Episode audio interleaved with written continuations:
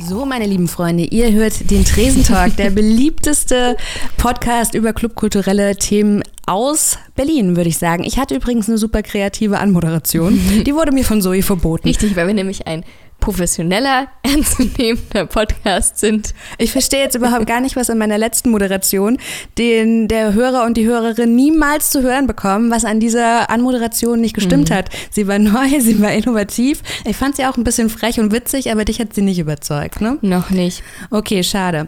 Gut, dann steigen wir inhaltlich gleich ein, mhm. denn in dieser Woche ist ja tatsächlich viel passiert und am aktuellsten ist doch so ein bisschen der Test-Rave, der gerade. Ja, ich habe schon von relativ vielen vielen Seiten Nachfragen bekommen, weil in meinem Freundeskreis bin ich ja als die äh, Profi-Partybeauftragte bekannt. Ohne Witz. Und alle waren schon so, so, dieser Testdrive, weißt du da mehr? Was passiert denn da? So Links geschickt bekommen auf Insta, Facebook, überall so, hä, was ist denn da? Ich dachte, ja, okay, so. bleibt ruhig, Leute.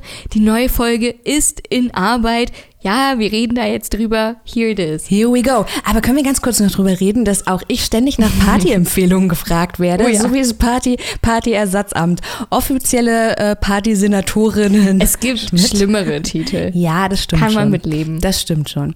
Genau, ab heute wird wieder getanzt und zwar nicht zum Spaß, sondern im Namen der Wissenschaft. Diesmal soll ja getestet werden, ob Party in der Pandemie grundsätzlich überhaupt zusammenpassen. Und ähm, also wir erinnern uns, es wurde ja schon mal im Namen Namen der Wissenschaft geraved und damals war es im Revier Südost. Aber damals ging es auch eher darum, wie man das Personal schützt, dass er dann doch relativ viel in Kontakt mit Menschen kommt. Mhm. Und ähm, aktuell ist es ja tatsächlich im Clubbereich ohnehin so, dass gutes Personal Mangelware ist. Zoe, da kannst du ja. vielleicht auch ein Lied von singen. Wohl wahr. Genau, und die dürfen dann nicht der Pandemie zu Opfer fallen. Genau, die Stadt Berlin öffnet jetzt an diesem Wochenende sechs Clubs und für ein PCR getestetes Publikum. Mhm. Ja, Genau. Interessant ist, dass der Trend, der Trend zum PCR-Test zurückgeht. Also jetzt seit Monaten verlassen wir uns alle auf die Schnelltests. Ganze Festivals sind mit Schnellteststrategien an den Start gegangen und jetzt merken wir, hm, so ganz funktioniert das leider doch nicht. Und jetzt äh, geht alles zu den PCR-Tests. Ich bin super gespannt, was dabei rauskommt. Ich habe dich ja vorhin schon genervt, weil du ja auch auf der Pressekonferenz dazu warst. Aber die Ergebnisse gibt es erst in drei Wochen. Nee. Die Ergebnisse von diesem Test, äh, ja. Rave jetzt, von diesem, genau, es hat dieser Nicht ganze vom PCR-Test. Genau, ich wollte gerade sagen, ja. wow, das ist die längste Wartezeit der Welt. Genau, über PCR-Tests reden wir noch später, weil wie du ja gerade schon gesagt hast, ich war noch auf der Pressekonferenz heute im Festsaal Kreuzberg war die. Da ging es auch um dieses Club Culture Reboot, so heißt ja das Pilotprojekt, der Testflight, der heute ähm, jetzt in sechs Clubs stattfinden mhm. wird. Ja, tanzen im Innenraum ohne Maske, ich finde, das ist so super befremdlich. Ich habe auch Leute gefragt, ja. ob sie da mit mir hingehen wollen und die meisten haben Nein gesagt. Ja, ich verstehe, dass da viele Leute doch irgendwie noch ein bisschen zurückschrecken, weil das ja so weit von dem aktuellen Normalzustand entfernt ist, außer die ganzen illegalen Partys. Ich glaube, dass auch viele da so seit anderthalb Jahren verlernt haben, wie das überhaupt geht. Und jetzt denkst du dir so, ja, nur weil die das testen, ob das wirklich sicher ist, da bin ich noch ein bisschen vorsichtig. Kann ich verstehen. Also das heute, das ist ja so ein Pilotprojekt der Senatsverwaltung für Kultur und Europa, also wissenschaftlich getestet wird eben, ähm, inwiefern Indoor überhaupt gefeiert werden kann. Und dafür haben die jetzt 48 Stunden zur Verfügung. 2000 Menschen dürfen ohne Maske und ohne Abstand auch in den Räumen tanzen. 2000 Probandinnen. Ich finde, wir können ganz kurz noch über den Ticketverkauf reden, ja? Als offizielle Partybeauftragte habe ich natürlich empfohlen. Kein Ticket. Nehmt euch, nehmt an diesem Testdraft teil, ne? Habt das ja. hier auch immer die Links verschickt. Ganz spannend finde ich. Sechs Clubs haben ein Kontingent von wer, hat, wer macht nochmal alles mit? Mm, das Kitty, das Metro, Metropol heißt die Metropol, ja. Dann ähm, das Craig Balmer, die Wilde Renate, das SO 36 mhm. und, und, der Fester Kreuzberg. Ja, der ist auf jeden Fall Nummer 6 in der Runde. Genau. Ähm, können wir über das Ticketkontingent? Ja. Sechs Clubs, 300 Karten. Jetzt kommt Mathe Jessie ins Spiel. Mathe kann ich auch. It's my life. Ähm, macht auf jeden Fall keine 2000 Karten. Wo, sind die, wo ist die Differenz von 200 Karten? Und dann habe ich beobachtet, weil ich diesen Ticketlink, ich wollte ja da, die, das Freunde von mir da hingehen, ne? Und der einzige Laden, der seinen Ticketshop einigermaßen unter Kontrolle hat, ist der Festsaal Kreuzberg. Die anderen, das habe ich im Auge gehabt, die haben keinen Ticketvorverkauf gehabt. Dann habe ich Lutz gefragt, Pressesprecher von der Clubkommission, sag mal, was ist denn mit dem Ticketverkauf, der Dienstag starten sollte? Dann hat er gesagt, er startet Mittwoch. Und es gab ja keine zentrale Möglichkeit, diese Karten zu gewinnen oder äh, an diese Karten zu kommen. Ich persönlich stelle jetzt einfach die freche Behauptung auf. Ein Club hat ja bestimmte Anzahl an Mitarbeitern. Wenn die alle ihre Freunde mitbringen wollen, dann sind die 300 Karten pro Club schnell vergriffen. Weil auf Nachfrage hieß es dann, naja, der Ticketverkauf, der wurde dann über die Socials gelöst nicht den Socials, den ich folge. Naja, aber dann auch über den Newsletter. Und jetzt muss ich einbrechen und sagen, okay, ich habe tatsächlich nicht jeden Newsletter abonniert und muss das dann an dieser Stelle so glauben, habe aber immerhin noch berechtigte Zweifel. Wie siehst du das? Zoe? Du als investigative Journalistin kannst uns ja dann bis zur nächsten Folge vielleicht nochmal komplett aufarbeiten, so wie ich das mit den Plug Raves gemacht habe, wo diese ganzen Plätze hingegangen sind. Aber ich glaube natürlich auch, dass da viele an äh, Vitamin B verloren gegangen sind und natürlich die MitarbeiterInnen, ihre Freundinnen einladen und ähm, die Clubszene ist klein, aber auch nicht so klein. Da sind 2000 Tickets, denke ich, dann auch gut und gerne schnell weg. Jetzt war ich ja heute dann noch auf dieser Pressekonferenz im Festsaal Kreuzberg. Darum, äh, darin ging es vor allem darum, ob die Clubbetreibenden sich vorstellen können, dass im Herbst wieder geraved wird. So, ich gebe diese Frage mal an dich weiter. Denkst du, dass im Herbst Indoor dann gefeiert werden kann, wenn die ganzen Outdoor-Locations schließen müssen? Boah, ich weiß es nicht. Wie Felix in der letzten Folge gesagt hat, ähm, ich glaube es eher nicht, möchte aber noch nicht ganz so pessimistisch ähm, die Nagel an die Wand hängen? Nee. Nagel an die Wand hängen. Oh, häng doch bitte den Nagel an die Wand. Das wäre doch schön. Hätte Felix auch machen sollen, denn nur ein paar Wochen später hat er jetzt den Club Indoor für drei ja. Tage, für 48 Stunden. Seine Vorhersage ist nicht ganz aufgegangen. Ich möchte noch nicht ganz so pessimistisch, pessimistisch sein. Ich glaube es aber tatsächlich nicht. Ähm, ich sehe die Zahlen, ich sehe das Verhalten der Menschen und das geht einfach in eine klare Richtung zu Wahrscheinlich eher nicht. Die Leute haben halt auch keinen Bock mehr, so richtig sich an irgendwas zu halten. Genau, und das war jetzt auch so ein bisschen, also die Teilnehmenden dieses Arbeitskreises, dem ich lauschen durfte, da waren also Vertreterinnen der Clubs und auch der Senats und vor allem des Gesundheitsamts anwesend. Ich fand, es war eine sehr produktive Arbeitsgruppe, denn die Clubbetreibenden haben gesagt, was sie für Lösungsmöglichkeiten vorschlagen würden. Das Gesundheitsamt hat gesagt, ob das sinnvoll ist und der Senat hat dann gesagt, ob das überhaupt rechtlich ähm, sich so umsetzen lässt. Und die haben eben auch gesagt, also sie könnt, also PCR-Tests sind Grundvoraussetzungen. Da haben sie auch Beispiele aus Wien genannt. Das fand ich ganz spannend. Da kriegt aktuell jeder Bürger, jede Bürgerin vier PCR-Tests pro Woche gratis. Vier pro Woche? Ja. Der im Österreich ist echt reich. Ne? Naja, nee, die Frau vom Gesundheitsamt hat auch gesagt, was wir hier für einen PCR-Test bezahlen, das wäre jenseits von Gut und Böse Design nicht so teuer. also 80 Euro wäre schon Wucher, sagte sie. Die gibt es auch schon wesentlich günstiger. Und wenn sowas dann beschlossen wird, dann boomt natürlich auch der ähm, Sektor und dann Der PCR-Markt wieder. Wahrscheinlich. Mhm. Und sie, also Lange Rede, kurzer Sinn. Ähm, das Gesundheitsamt vermutet, dass also PCR-Tests, ohne die wird nichts laufen und ähm, mit Maske, denn auch das beste mhm. Lüftungssystem wird eine D-Variante, wird einer D-Variante nicht gerecht. Ich fand das ganz spannend, weil woran Stop sad news, Jessica. Nein, woran es auch so ein bisschen scheitert, ist einfach ähm, dem Verhalten der Gästinnen. Ja, total. Weil das Gesundheitsamt hat so ein bisschen erzählt, was ähm, nicht, es gibt ja nicht nur die digitalen Varianten wie Luca, wo man sich dann eincheckt, ja. sondern es muss als Alternative auch noch immer die Zettelvariante angeboten angeboten werden. Und dann haben die berichtet, die lesen da zettelweise, du kannst nichts lesen und wenn du was lesen kannst, ist es ein Fantasiename oder vielleicht auch ein DJ-Name. Und wenn du jetzt nicht Teil der Szene bist, Herrgott, wer weiß, äh, was weißt du, äh, wer XY ist. Ne? Hm, ja, voll. Ich kann das leider bestätigen, so aus ähm, den Clubs, in denen ich arbeite da habe ich diese Diskussion tatsächlich täglich. Also wir haben natürlich überall Schilder von wegen, ihr müsst bitte eure Masken tragen, wenn ihr euch bewegt.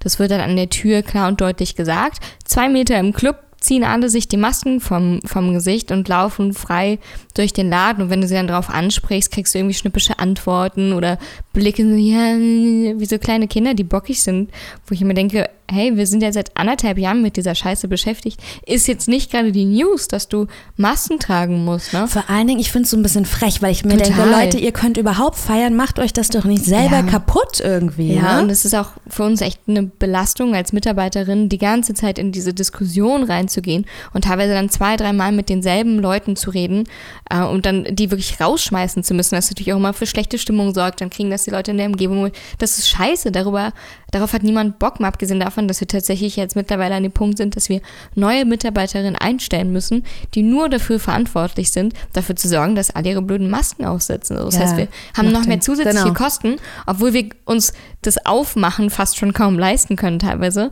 Ähm, der Klunkerkranich, den wir später noch da haben, erzählt selber so, die sind mittlerweile Einlassstopp bei 50 Prozent so. Das heißt, du bist mit 50 Prozent voll und musst jetzt noch mehr ausgeben, damit die Leute ihre Maske aufhaben. Das ist irrsinnig so. Oder auch mit Fake-Tests ankommen oder Impfzertifikaten, die noch nicht gültig sind. Und dann stehen die da und diskutieren mit ihm und sagst so, hey, das, die Regel mache nicht ich, die ist wichtig für uns alle.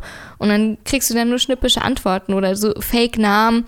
Oder was ich jetzt auch ganz viel gesehen habe, ist, dass Leute so tun, als wenn sie sich einchecken mit dem QR-Code, aber dann nehmen sie ihre Kamera anstatt den QR-Code-Scanner und sagen, ja, ich habe mich hier eingeloggt und oder sagen, das geht ja nicht. Und dann diskutieren sie lange mit dir, ich will mich da nicht einloggen, das ist eine Datenklaumaschine und meine Daten sind hier nicht sicher, ich will mich hier nirgendwo eintragen. Denkst du so, ey. Ja, dann bleib halt zu Hause. Also ja. das ist halt so, wo ich mir denke, ich finde es ein bisschen tatsächlich undankbar. Und das ist jetzt hier ja. nochmal meine Auf, mein Aufruf an euch alle da draußen. Benehmt euch, weil wir haben ja auch irgendwie Bock, noch ein gesellschaftliches Leben zu führen. Macht euch die Möglichkeiten, die man hat, doch nicht kaputt irgendwie. Ja. Und ich habe jetzt auch so ein paar bei so ein paar Clubbesuchen, die ich gehabt ähm, gemacht habe oder hinter mich gebracht habe, was klingt so, klingt so nach Arbeit, ähm, habe ich auch so beobachtet, dass die Leute sich so wieder so ein bisschen selbst verlieren. Ne? Also ja. da wird irgendwie der Drink geteilt und so und ähm, dann immer diese, diese Aussage auch, ja, ich bin doch doppelt geimpft, wo ich mir denke, ey, aber der andere Birthday. vielleicht nicht. Das ja, aber so das geht auch so, weiß ich, meine Impfdurchbrecher, ich finde diese Testvariante auch super stimmig, weil ich mir denke, ähm, nur weil du doppelt geimpft bist, es heißt nichts, weder für dich noch für mich. Das stimmt du? wohl. Ich möchte an der Stelle auch nochmal sagen, dass Safer Use zu diesen Zeiten wichtiger ist denn Voll. Nie. Also wir haben ja Aufklärungsarbeit ähm, schon vor Corona gehabt, ne, vom Sonar ganz, ganz viel. Genau. Und die sind natürlich ein bisschen von der Bildfläche verschwunden, weil es weniger Partys gibt und die das weniger in den Clubs sein möchten. Aber eigentlich ist es jetzt viel, viel wichtiger. Ja. Leute, egal was ihr macht, ob ihr zusammen aus der Sektflasche trinkt, nehmt bitte unterschiedliche Gläser. Ja, Strohhalme sind blöd, besorgt euch einzelne Papierstrohhalme. Teilt euch nichts, auch nicht, wenn ihr auf Toilette seid oder sonst was macht. Das ist sowieso schon scheiße, irgendwelche das war Scheine oder sowas. schon scheiße, Natürlich. Genau. Und jetzt ist es mehr denn je, auch wenn man schon sechs Stunden unterwegs ist oder angeschickert ist, bleibt da mit eurem Zeug Nasen. Im wahrsten Sinne des Wortes. Ja, das stimmt allerdings. Die Nase raus aus dem Kram von anderen. Ja, ja, genau. Also das waren auch so Dinge, die ich beobachtet hatte jetzt äh, wieder bei meinen Clubgängen, wo ich mir gedacht habe, wow, da geht der Fuffi wieder rum. Das war schon mhm. vor Corona-Scheiße, meine Freunde. Voll. Aber ähm, genau, also das waren so ein bisschen die Haupterkenntnisse meines Roundtables. So, ich würde dich ja in den nächsten Tagen gerne zu einem ähm, Roundtable schicken. Roundtable. Um, Roundtable. Der geht so ein bisschen um Staff Sharing. ähm, weil du ja sicherlich auch die Erfahrung gemacht hast, dass ähm, jetzt sind die, ist der Clubbetrieb wieder angelaufen, aber ihr habt irgendwie gar kein Personal, ne? Kann es sein? Braucht ihr mich wieder hinter der Theke, Zoe? Du kannst es sagen. Ähm, ich habe die Statistik irgendwo gelesen, wie man das so häufig macht mit Statistiken. Ich glaube, ähm, vor zwei, drei Wochen. Der Stand, 30 Prozent der Gastronomie-Mitarbeiterinnen haben die Branche verlassen über die Corona-Zeit. Und das ist etwas, was ich als ähm, Personalleitung auf jeden Fall mega merke. Es gibt viele Leute, die haben weniger Bock. Die kriegst du irgendwie gerade noch so zurückgezerrt, wenn du sagst, bitte, wir brauchen dich.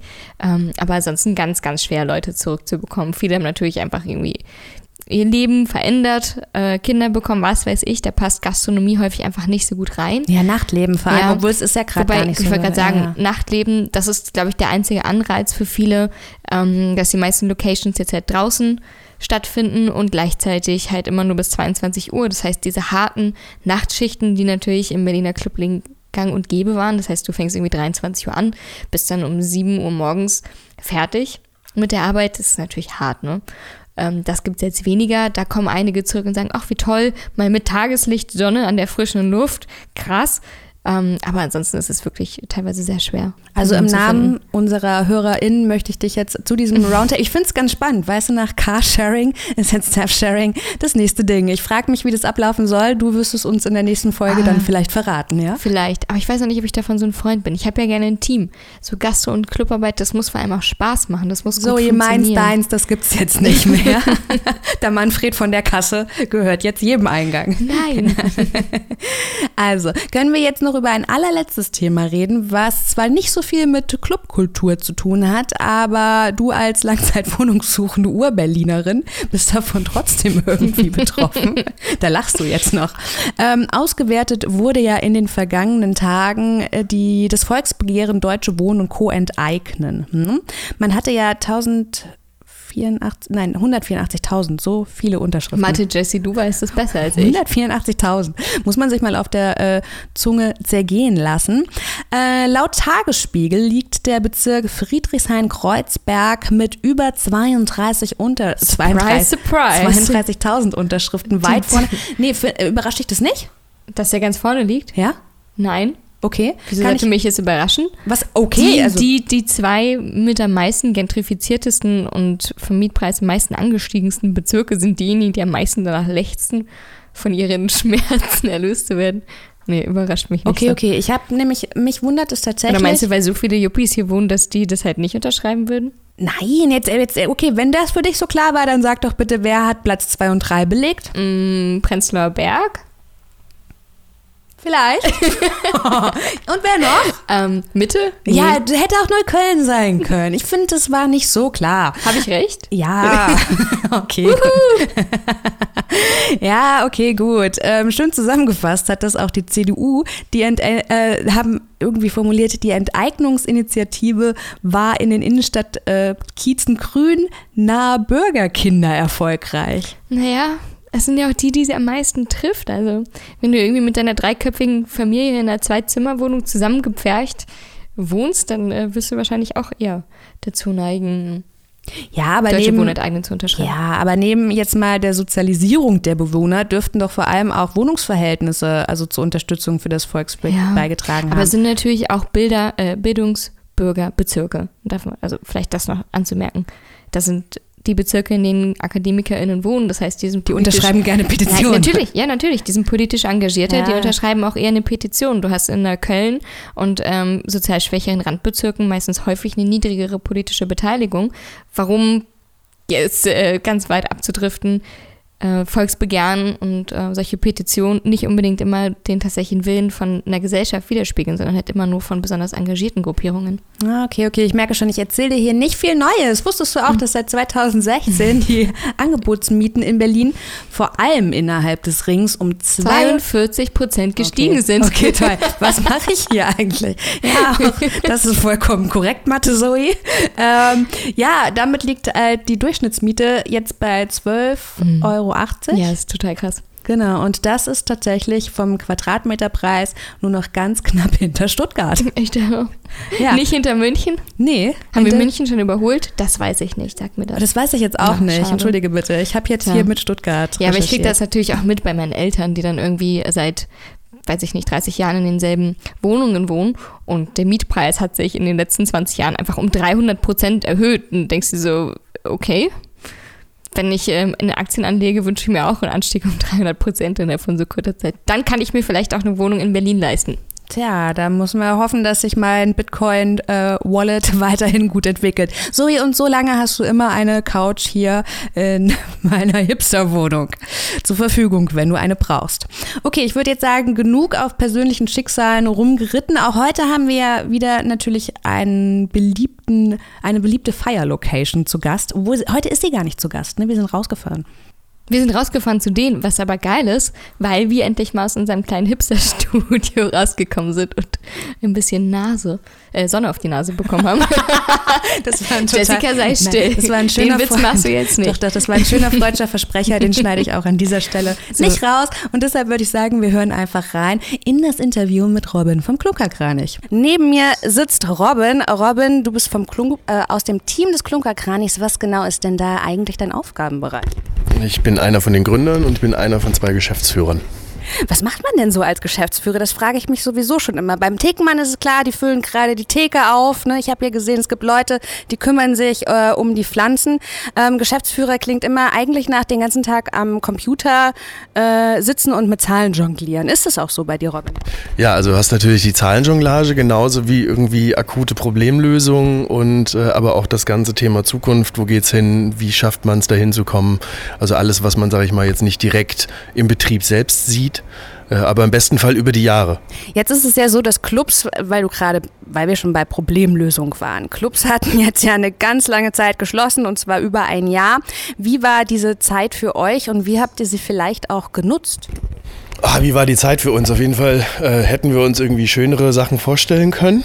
Ähm, ich glaube aber am Ende des Tages ist es aktuell nicht so schlimm geworden, wie wir in den düsteren Momenten äh, vermutet haben, dass es kommen könnte. Ähm, wir haben erstmal sehr schnell irgendwie unsere Sachen irgendwie eingepackt und geguckt, dass wir irgendwie mit dem Team zusammen überlegen, wie wir jetzt damit umgehen. Also so, ich rede jetzt von Mitte März 2020. Haben uns intern dann auch so ein bisschen aufgeteilt. Ähm, Gerade Dorle, ähm, unsere zweite Geschäftsführerin, auch eine meiner beiden äh, Partner, Partnerinnen ähm, und dann noch Julian, auch ein Partner von mir, äh, da haben wir uns dann so ein bisschen aufgeteilt. Ähm, Dorle war eher nach innen hin, hat sich mit dem Personal auseinandergesetzt, wie kriegt man das hin, hat sich um Thema Kurzarbeit gekümmert. Ich bin dann eher nach außen, heißt in die Taskforce von der ähm, Berliner Clubkommission zum Thema Corona. Äh, da haben wir dann in den nächsten Tagen dann äh, Richtung, ähm, ich glaube 18. März war das, haben wir dann United We Stream dort organisiert. Äh, haben über das Jahr dann einen Verein damit da gegründet, äh, haben über zwei Millionen Euro weltweit gesammelt für die Clubkultur. Das war auf jeden Fall was, was mich über die ähm, ersten Monate sehr, sehr intensiv beschäftigt hat. Ähm, wir haben aber auch hier auf dem Kranich mit einem ähm, frei zusammengefundenen Team äh, über 200 Streams gemacht, also über 200 Künstler hier auf dem Dach präsentiert. Äh, da haben wir am Anfang auch eine, eine, Kampagne gemacht, wo wir quasi für notleidende Künstler und auch Mitarbeitende äh, ein bisschen, bisschen Spenden gesammelt haben. Das hat auch sehr, sehr schön funktioniert.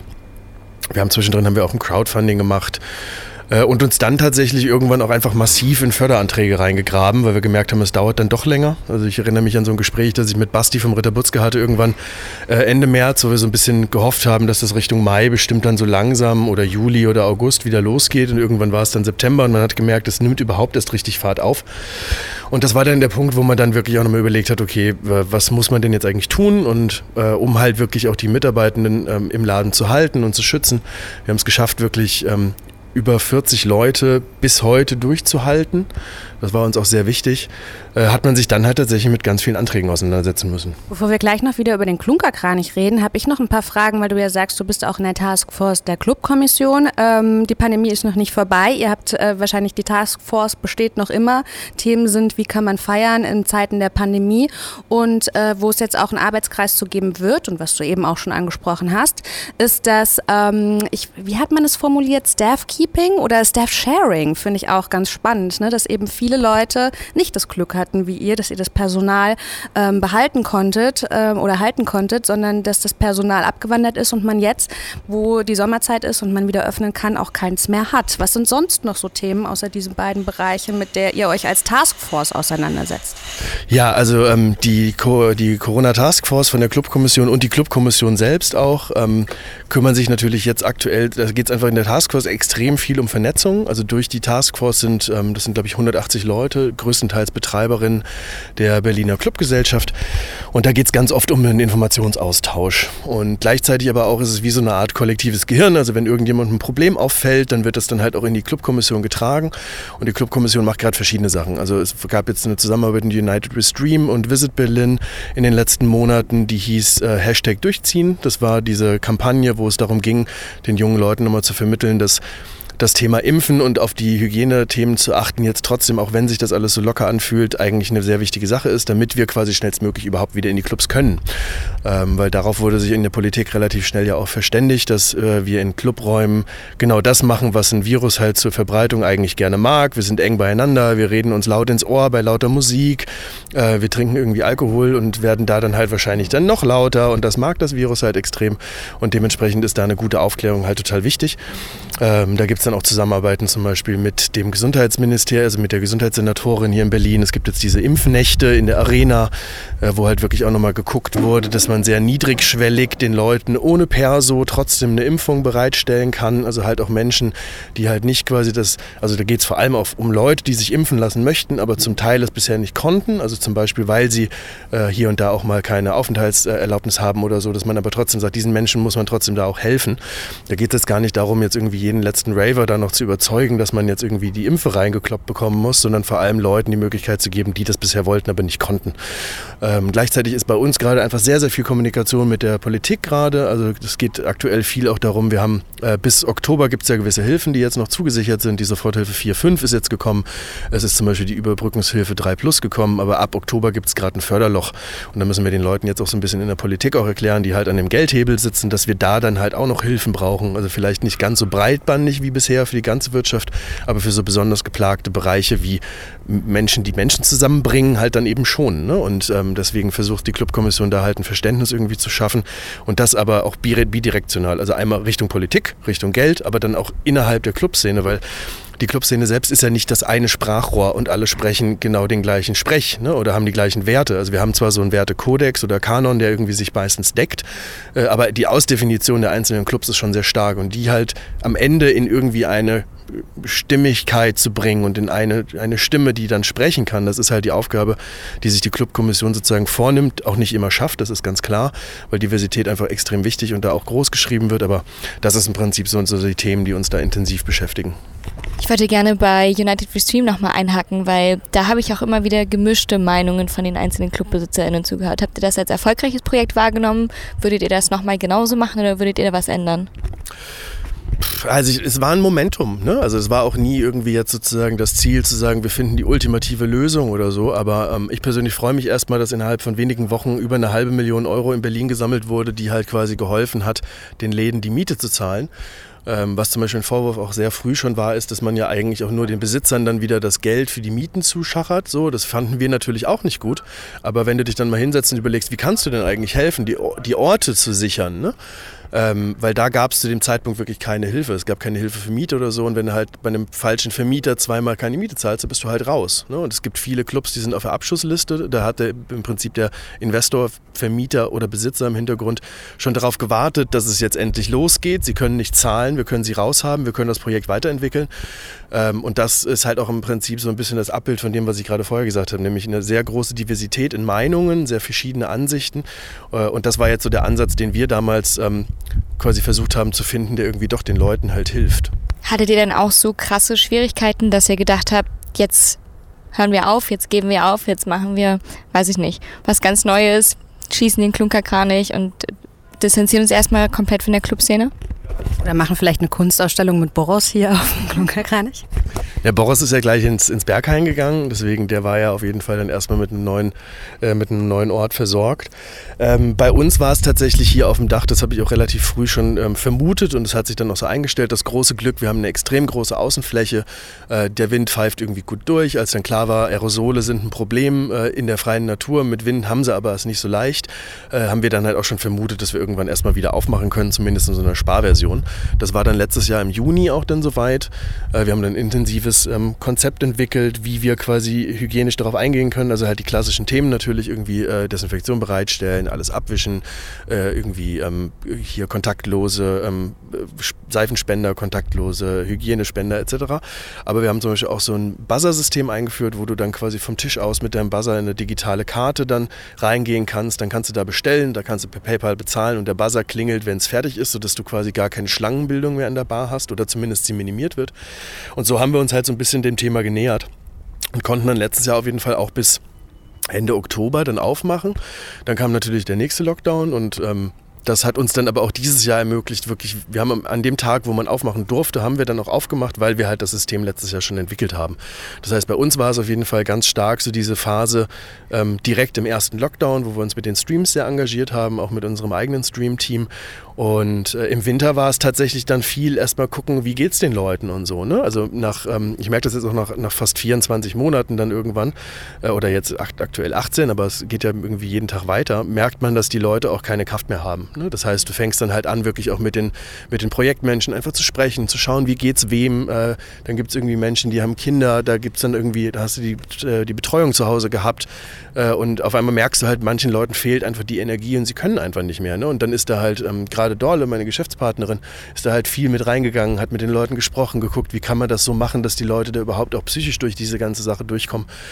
Ähm, und dann hatten wir halt das große Glück, dieses Jahr dann irgendwann auch wieder aufmachen zu können. Und hier fühlt es sich gerade schon relativ normal wieder an. Deswegen, ich will mich da gar nicht beschweren. Ich glaube, anderen Läden geht es viel, viel beschissener. Die haben zum Teil wirklich irgendwie ja seit März 20 zu. Genau, aber abgehoben und weggeflogen sind wir noch nicht. Wir machen hier erstmal unser Ding. Mhm. Wie nehmen denn die Gästinnen so die Situation auf mit dem Maske tragen und Test vorzeigen oder ähm, negativ, nee Quatsch, Impfzertifikat, weil ich nehme das aus anderen Clubs so wahr und höre das auch immer wieder, dass da so eine Frustration und so eine Unlust mittlerweile entstanden ist, dass die Leute nicht mehr richtig darauf achten, sich die Masken regelmäßig vom Gesicht ziehen. Wie nehmt ihr das wahr?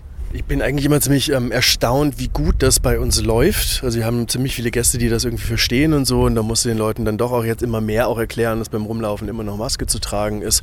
Aber ich sag mal so, ähm, es ist eigentlich jetzt, das Gästeerlebnis ist ähm, durch Corona zum Teil, finde ich, auch irgendwie besser geworden, weil du halt nicht mehr so lange in diesen Schlangen stehst bei uns. Du hast relativ viel Platz auch mit den Tischen. Ne? Es ist nicht annähernd so voll, wie es mal war. Das sind alles durchaus Sachen, die halt auch Leuten, die eher so diese Ruhe hier auch bei uns suchen, irgendwie dann eh eher zusagen. Deswegen, ich glaube, dass ähm, die Situation, dass so dieses Kernerlebnis eigentlich ganz geil ist, sie dazu bringt, dann doch eben mitzumachen. Ne? Ähm, dadurch, dass wir halt auch hier nicht so spät offen haben, die Leute nicht ganz so dicht sind wie in manchen anderen Läden äh, oder anders dicht, ähm, ist es halt auch so, dass ich glaube, dass sie irgendwie ganz gut mitmachen. Aber wir haben natürlich genau die gleichen Leute, die halt auch sagen, mir ist das total egal und so. Ne? Und wir versuchen auch immer dann irgendwie zu vermeiden, dass man sie dann gleich rauswirft, sondern erstmal abholt. Und dann hast du dann doch die Leute, die halt die Maske dann immer unter der Nase tragen oder halt gar nicht und dann immer irgendwie so verständnisvoll tun. Also am Ende des Tages, glaube ich, ist machen extrem viele sehr, sehr gut mit. Die paar Typen und, und Leute halt, also ich will das jetzt gar nicht auf Männer irgendwie beschränken, aber die Menschen, die das halt irgendwie nicht mehr mitmachen, die weist man halt darauf hin. Ähm, das ist natürlich abends, wenn es dann irgendwie 11, 12 ist, Sonnenuntergang durch, alle dann irgendwie das dritte, vierte Bier drin haben, wird das natürlich schwieriger.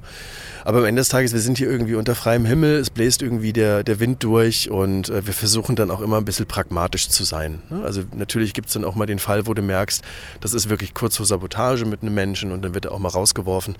Oft sind, finden die das dann aber auch eh dann alles natürlich so blöd, dass man dann eh gehen will. Ne? Also das, das hatte ich jetzt auch schon öfter erlebt. Im Großen und Ganzen bin ich aber ziemlich ähm, ziemlich erstaunt, wie gut die Leute das mitmachen. Äh, dann haben wir natürlich immer als Frage auch gestellt, ähm, rechnet ihr eigentlich noch mit, wie ihr wirtschaften müsstet, wie die Öffnungszeiten, Betriebszeiten sein müsstet, damit ihr den erlittenen wirtschaftlichen Schaden wieder raus habt? Also ähm, so richtig das wieder rauszuholen, ich wüsste nicht so genau, wie das gehen soll. Ähm, mir ist jetzt hier auch so ein Lacher gerade rausgerutscht, weil irgendwie, das war ja auch immer genau das Thema. Ne? Man kann irgendwie gewisse Dinge kann man nachholen, man geht halt beim Mediamarkt dann doch nochmal drei Fernseher kaufen und so. Aber halt die Zeit, die vergangen ist, in Läden dann nachzuholen, du hast ja nur deine Jetztzeit. Ne? Und ich meine, klar, dann gehen manche Leute sagen, sie gehen dann halt nochmal öfter weg. Aber ich habe eher gerade das Gefühl, dass es tatsächlich sogar darauf hinausläuft, dass Leute viel weniger weggehen und viel bewusster sich aussuchen, was sie genau mitnehmen wollen. Zumindest die breite Menge ähm, ist zumindest mein Eindruck, höre ich immer öfter. Ähm, und dementsprechend, nee, wir rechnen ehrlich gesagt gar nicht mehr damit, irgendwie zu gucken, dass man das irgendwie reinholt ähm, und den Schaden irgendwie wieder irgendwie aus, aussortiert, sondern wir gucken eher, dass, dass wir das als wie eine Art Neustart betrachten. Ne? Und ich meine, wir dürfen uns, finde ich, in, in, Deutschland sollten wir uns gar nicht so doll beschweren, weil irgendwie die, über die Arbeit bei United We Stream haben wir, wir sind da in 94 Ländern ähm, und haben da mitbekommen, wie es der Clubkultur zum Teil in anderen Ländern geht. Ne? Und da ist es ja wirklich, da sind zum Teil sind Leute bei Livestreams von Regierungsorganisationen äh, quasi verfolgt worden, weil sie irgendwo einen Livestream gemacht haben, irgendwo in einem Lockdown, weil das Verständnis gar nicht da war. Und wir reden hier davon, dass wir quasi noch mehr Förderung haben wollen und die soll noch schneller kommen und noch unkomplizierter komplizierter sein. Und ich finde gerade so eine Soforthilfe 4 ähm, war schon, da war ich schon relativ baff, wie krass der deutsche Staat da reingeht und kulturellen Orten Geld gibt. Dass es immer wieder Leute oder Orte gibt oder Menschen, die durch das Raster durchfallen, ähm, das, das ist durchaus, das ist total schlecht. Ne? Äh, aber dafür müssen wir dann halt wiederum kämpfen. Das heißt, ich glaube, ähm, am Ende des Tages haben, glaube ich, sehr, sehr viele Förderungen in Deutschland dazu beigetragen, dass diese Frage gar nicht so groß gestellt werden muss. Ich glaube, dass der Schaden hätte viel, viel schlimmer kommen können. Und am Ende des Tages ist das so ein Zurückgucken hätte, hätte. Ne? Also was, was hätte irgendwie jetzt da wieder rausgeholt werden müssen. Und dementsprechend, ich will mir die Frage gar nicht stellen, sondern es eher als Cut betrachten und zu schauen, was kann ich daraus mitnehmen, ne? was, was, hab ich, was haben wir auch als Laden innerhalb der Pandemie gelernt, ähm, was können wir in Zukunft verbessern, was nehmen wir auch aus der Pandemie zum Beispiel mit. Das wird bei uns dieses digitale Bestellsystem zum Beispiel sein. Ne? Das ist für Leute, die am Tisch sitzen und dann einfach was von da bestellen, irgendwie total angenehm und andere wollen sich halt in eine Schlange stellen und dann bleibt das jetzt halt. Ne? Und äh, gleichzeitig ist es bei uns, glaube ich, aber vor allem die große Frage ist, wann können wir wieder das machen, was wir hier eigentlich tun wollen. Ne? Also wirklich die Leute mit viel Kultur im Prinzip auch zu bomben und irgendwie auf allen möglichen kleinen Orten irgendwie kleine Sachen auftreten zu lassen, zusammen zu tanzen, zusammen wieder irgendwie eng zu sein und zu schwitzen. Das ist das, was wir vermissen. Äh, und ich habe tatsächlich mittlerweile echt große Hoffnung, dass das 2022er Jahr dann doch nochmal irgendwie einen Ticken schöner wird als die letzten zwei. Und ich lasse mir die Hoffnung einfach gerade nicht nehmen.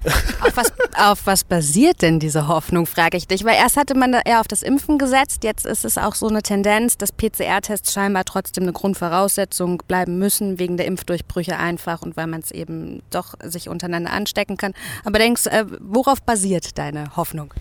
Ach, äh, ich habe mich sehr, sehr lange mit diesen ganzen Datensätzen beschäftigt. In der Clubkommission gab es auch jemand, der das sehr intensiv immer wieder berechnet hat, wann man dann irgendwo ankommen müsste. Und die große Diskussion um die Herdenimmunität, die mittlerweile ja eigentlich dahin geführt wird, dass man sagt, es wird keine Herdenimmunität geben, sondern man muss halt mit den Leuten, äh, mit der Krankheit auch leben. Ich glaube, bei mir ist es eigentlich so eine Hoffnung viel mehr. Ne? Wenn ich mir jetzt vorstelle, 2022 ist nochmal voll mit irgendwelchen Einschnitten und es, wir können wieder nicht irgendwie nach draußen gehen. Ich glaube, dann würde ich auch irgendwann den Kopf in den Sand stecken. Und äh, ich glaube deswegen, es ist gar nicht so sehr faktenbasiert. Es ist, glaube ich, eine Hoffnung, es ist ein Wunsch. Und wenn es dann noch schlechter kommt, dann werden wir damit irgendwie umgehen. Aber irgendwo müssen wir uns, glaube ich, das Licht am Ende des Tunnels bauen, ähm, weil sonst wird es halt heute schon ganz schön traurig. Vielen Dank an Robin und das ganze Team vom Klunkerkranich, dass wir ihre äh, schöne Location ausnutzen durften, um bei Ihnen aufzuzeichnen. Jetzt schließen wir unsere Runde ab mit den Veranstaltungstipps der Woche. Hast du welche, Jessie? Veranstaltungstipps, ja, ja. Wir kommen auf jeden Fall noch zur langen Nacht des Impfens. Das ist ein guter Veranstaltungstipp. Ja, also das ist jetzt auch nicht die Veranstaltung meiner Wahl, aber wenn man da mal drauf guckt, muss man ja sagen, ähm, also erstmal die lange Nacht des Impfens, die findet in der Arena statt. Das war ja der Ort, an dem auch alle DJs und Nachtmenschen dann gearbeitet haben. Und Eine, das Line-Up, ja. was krass gut ist. Ne? Also einfach mal um ein paar Namen zu troppen. Tiefschwarz, Markus Resmann, Midas 104 und all diejenigen haben auch in diesem Impfzentrum gearbeitet. Mhm. Also schon irgendwie, genau. Großer Kritikpunkt ist natürlich, dass man sich ohne. Schau dir dann Midas, mit dem habe ich letztens tatsächlich zusammengesessen. Ich mag den, also ich mag seine Musik ganz ja. gern. Ja. Der hat uns Komplimente ausgesprochen für unsere letzte Folge. Ja, da ist Deswegen ja. danke mir das. Ich wollte gerade sagen, Dankeschön. Also nicht nur ein Mann, der Ahnung von guter Musik hat, also sondern auch noch eine Ahnung von guten Podcasts. Das freut mich sehr. Äh, genau, auch er wird zu hören sein. Da haben jetzt schon viele Leute drunter geschrieben, ob sie auch kommen dürfen, wenn sie sich nicht impfen lassen. Nö. Nein, so, ich, also, du hast das Konzept nicht verstanden. Zoe steht an der Türe. Erstmal eine Frage, wie findest du solche Impfmotivationen? Ich finde sie immer noch ein bisschen besser als Bratwurst. Die wurden jetzt auch irgendwo verteilt. Für jeden, den äh, was passt, ne? Also von mir aus sollen die einen die Bratwurst bekommen, die anderen einen sechs Stunden Rave. Leute, lasst euch impfen. Tut echt nicht weh. Wie ist es? Versprochen. Wie ist, wie, wie stehst du dazu? Ein anderer großer Kritikpunkt war, dass jeder kommen kann ohne Papiere. Ich finde das gut. Ich, meine, wir haben so viele, ja. nicht nur illegale EinwanderInnen, sondern auch ähm, viele Zugezogene aus dem europäischen Raum, die es noch nicht geschafft haben, sich hier zu melden oder Papiere zu haben oder das deutsche bürokratische System ist nicht unbedingt das einfachste und der ganze Streit mit staatlichen Versicherungen, das ist, glaube ich, für viele nicht deutschsprachige häufig einfach schwierig.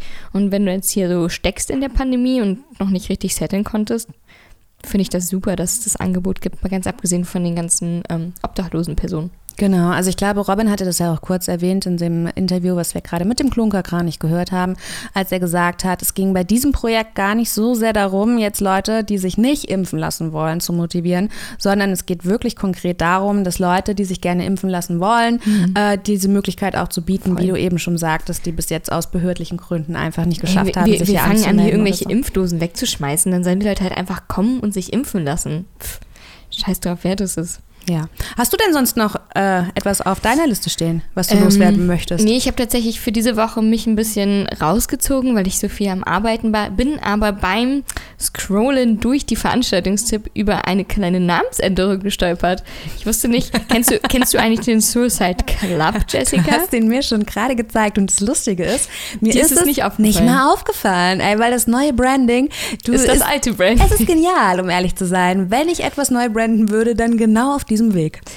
Tja, also für alle, die es nicht wissen, das Suicide-Logo ist ein Suicide Circus, also ein S und ein C in einem Stern. Der, und ehemalige neue, Suicide Circus genau, ist heißt jetzt Suicide Club. Das heißt, die Initialen sind dieselben geblieben und das Logo musste dementsprechend nicht geändert werden. So amazing. Ähm, ja, die versuchen gerade ein Umbranding und fahren eine sehr andere Richtung bei ihren Veranstaltungen und ihrem Booking.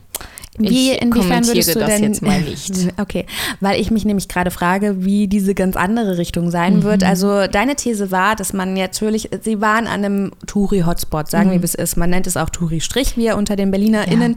Ja. Und ich glaube, ich kann auch jetzt für 80 Prozent der Berliner Feier Menschen sprechen, die sagen, Suicide ist jetzt nicht Anlaufpunkt Nummer eins für ah, ich hatte die ein paar Standard gute, stabile Partys. Ja, 2008? Nein, ich habe hier auch noch mal hier mit Mike Buck und äh, so ja. Daniel Jäger krass Aber abgestürzt. Es war jetzt nicht, war jetzt weder Geheimtipp noch ähm, super beliebter Ort, wo man sagt, ja geil, da kann ich mal 48 Stunden lang durchfallen, sondern natürlich aufgrund der Location einfach ein sehr, sehr beliebter Club bei Touristinnen. Und ähm, das funktioniert natürlich schlecht, wenn wenig Touristinnen nach Berlin kommen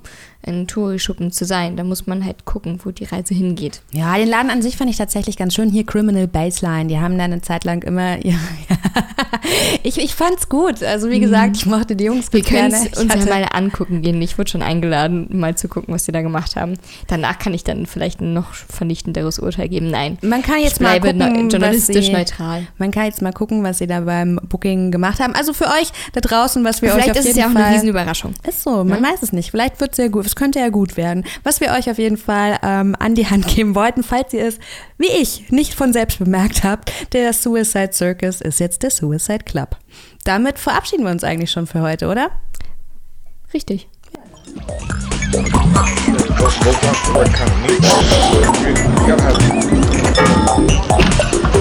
Hallo Sven, du legst ja hier gar nicht auf. Was machst du heute Abend hier in Berlin? Ich feiere bis ich kotze.